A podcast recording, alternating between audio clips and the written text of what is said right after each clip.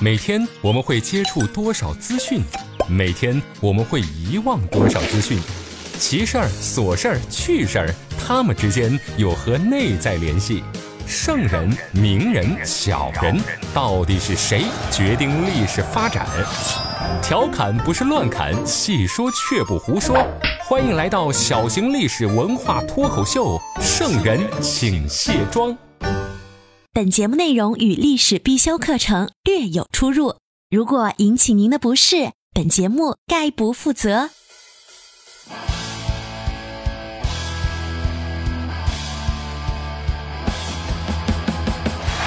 各位好，这里是长沙新闻广播，您现在收听到的是《圣人请卸妆》，我是刘佳。先来进入今天的飞鸽传书。微信好友某某婚庆提问啊，看来是位从事婚庆工作的朋友啊。他提问：如果古代有手机的话，会变成什么样子？呵呵，你这个问题挺有意思的。既然是一个无厘头的问题，那咱们就继续无厘头，恶搞一下。第一章《三国篇》。一天清晨。吕布带着他亲爱的貂蝉一块儿去见义父董卓。成家结婚这种大事儿啊，当然得让长辈们把把关了。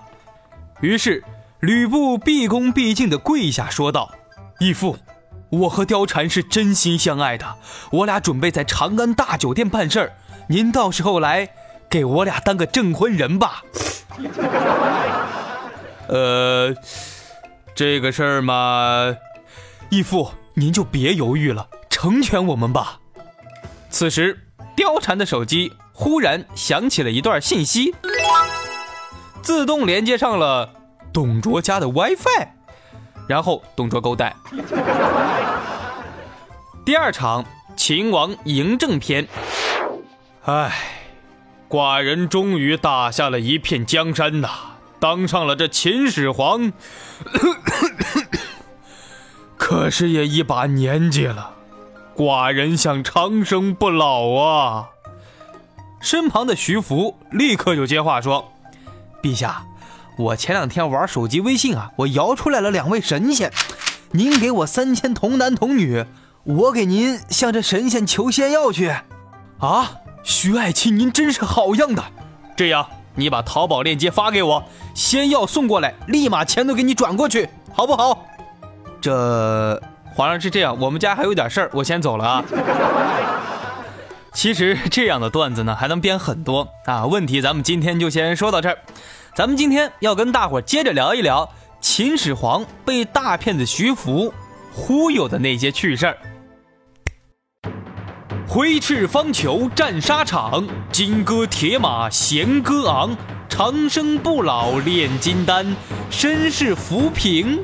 对半掺，秦始皇嬴政到底是谁家孩子？他为啥如此沉迷炼金丹呢？长生不老这种骗人的小把戏，他怎么也会中招？吕不韦和他又有什么小秘密？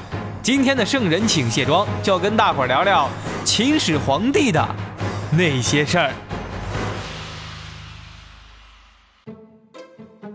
其实呀，从古至今，那各代皇帝最想要的，那就是长生不老。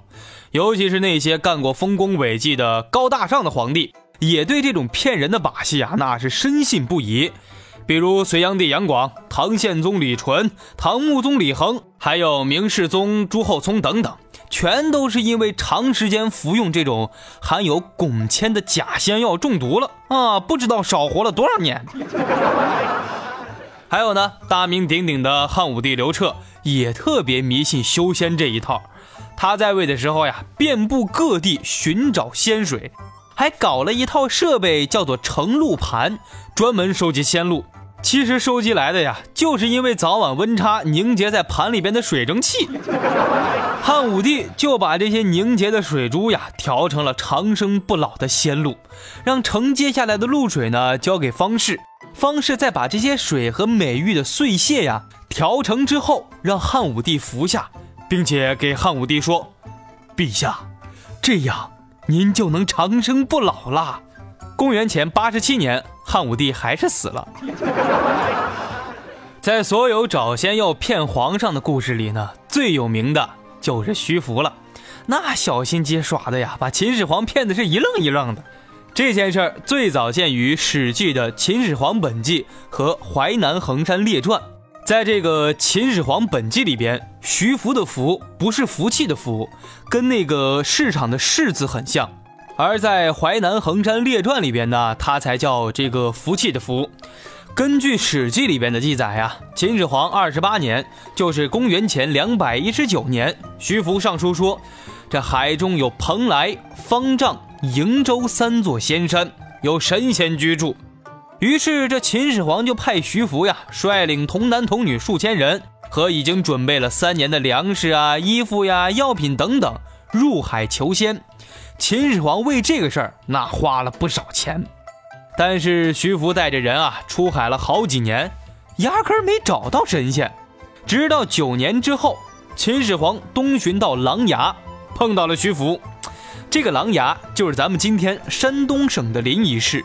徐福就说呀：“哎呀，皇上，我出海后碰到一个巨大的礁鱼，哎，把我们的船给拦住了，我没办法航行啊。皇上。”您得多派点射手来对付这些礁鱼才行啊！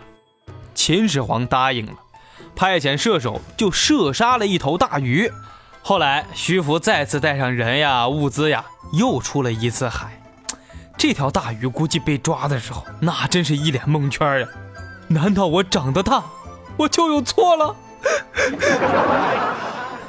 在《史记》中记载了徐福东渡的这件事情比较多内容的是。《淮南衡山列传》，这里边就说到了徐福从东南到蓬莱，跟海神的对话呀，以及海神问他要这些童男童女作为礼物的很多事情。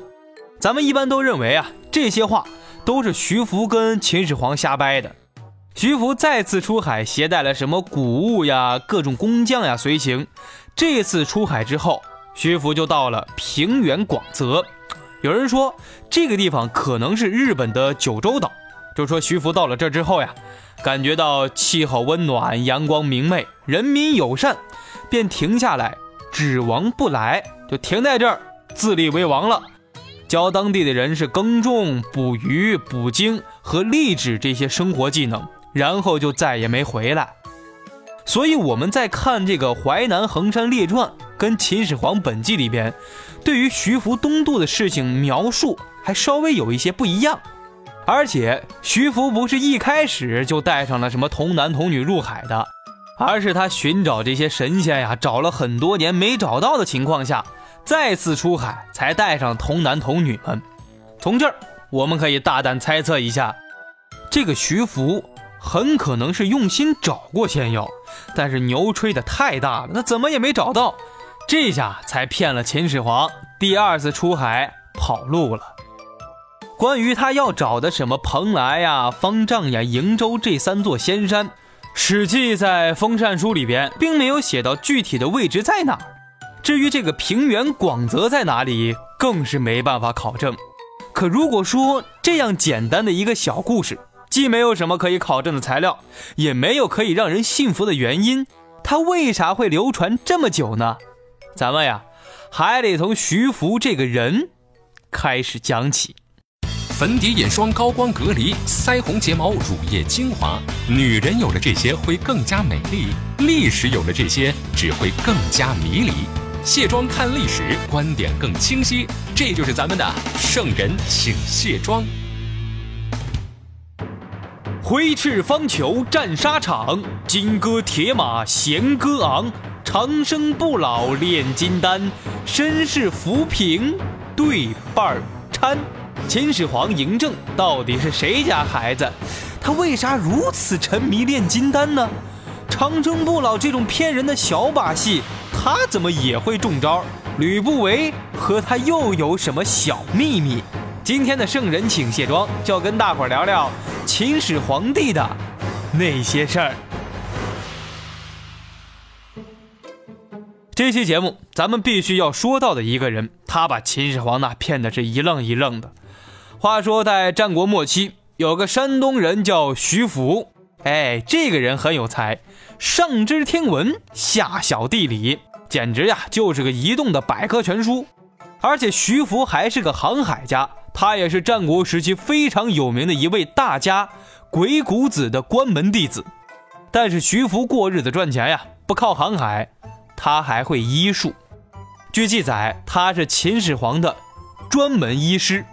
估计徐福呀，在他生活的这个小县城里边呀，当过大夫。并且有两把刷子，所以在当地还是小有名气的。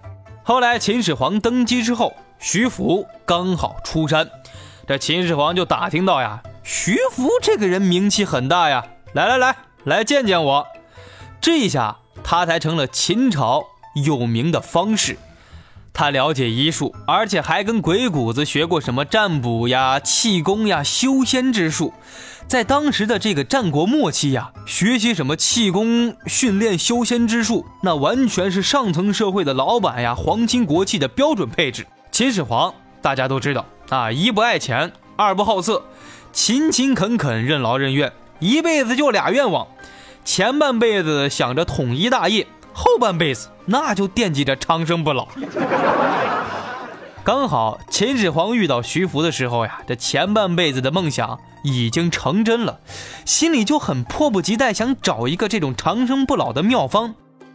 再因为当时的社会环境，人们就普遍认为这些术士呀那是有些能耐的，因为咱们现在啊知道一些化学原理，古人他来来回回的反复试验。也能总结出一些经验，可能他不知道什么道理，但是他知道这个东西加上那个东西，我放在一起一搅拌，经过高温，它就能燃烧。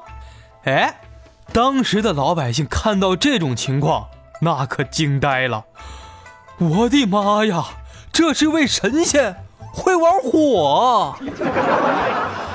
其实啊，徐福到底有没有去过日本，现在一直也是争论不休。但是根据日本的考古发现，的确找到了许多铜剑、铜铎这些器物，而且学界普遍认为这些器物的原料和技术就来自咱们中国。在日本的弥生町遗址中，还出土了中国的什么古乐呀、古镜呀和秦式的匕首和汉字等等。包括日本人喜欢葫芦，这都跟中国入海的方式有很大的关系。所以，徐福东渡这个历史传说，其实是一个客观现象的历史缩影。从战国一直到秦汉这段时间呀，有一批像徐福这样的人，在中国的东海边东渡去了日本，并且促成了日本的文化发展。在这之前，日本是没有汉字的，没有农耕。这些人给日本带去了什么文字呀、农耕呀，还有中医以及青铜器的冶炼技术。所以，在日本，徐福被视为农神和医神。近年来，根据这个统计啊，在日本的徐福遗迹就有五十多处。而且，清代的驻日使馆参赞黄遵宪写了一首诗，他就这样说啊：“避秦男女渡三千，海外蓬莱别有天。”净洗永传立凤殿，上仪世系出神仙。在这首诗里呀，就注明说到，日本的传国重器三，剑、净、洗这三样东西，那可都是秦的制造工艺。这件事儿呀，咱们回过头再看看当时的社会环境，从战国到秦汉，想长生不老的人呐，那多了去了。所以社会上形成了一种风气，那个时候非常流行什么气功呀、修仙之术之类的，而且玩这些的人都是有圈子的有钱人，因为太烧钱了。他们的主要活动就是炼丹。你想想，炼丹能不烧钱吗？丹炉一开，你不管这春夏秋冬，你不能断呀。而且有钱人家里好几个丹炉，这里边添的是五花八门的材料，也是一大笔开销。你还得雇上几个丹炉师傅帮你炼这些仙丹呢。所以那时候的有钱人呀，每隔几天就坐在一起研究一下最近炼丹的新成果，然后互相品尝一下，说：“老王呀，你最近这个丹口感不错。”哟，老李。我前两天吃了你这个丹呀，身体给力多了。其实呢，吃的越多，呵呵，走的越早。好了，以上就是今天圣人请卸妆的全部内容。我是刘佳，想跟我互动聊天、探讨小秘密的朋友，可以关注我的新浪微博“一枚电台家”，也可以添加我的个人微信号小写的 fly lj 六六六，就是 f l y l j 六六六，想上飞鸽传书，等着你给我留言哦。今天加我好友的朋友，我把炼丹的图发给你，看了你自个儿就明白了。好了，今天先说到这儿，咱们下期再见。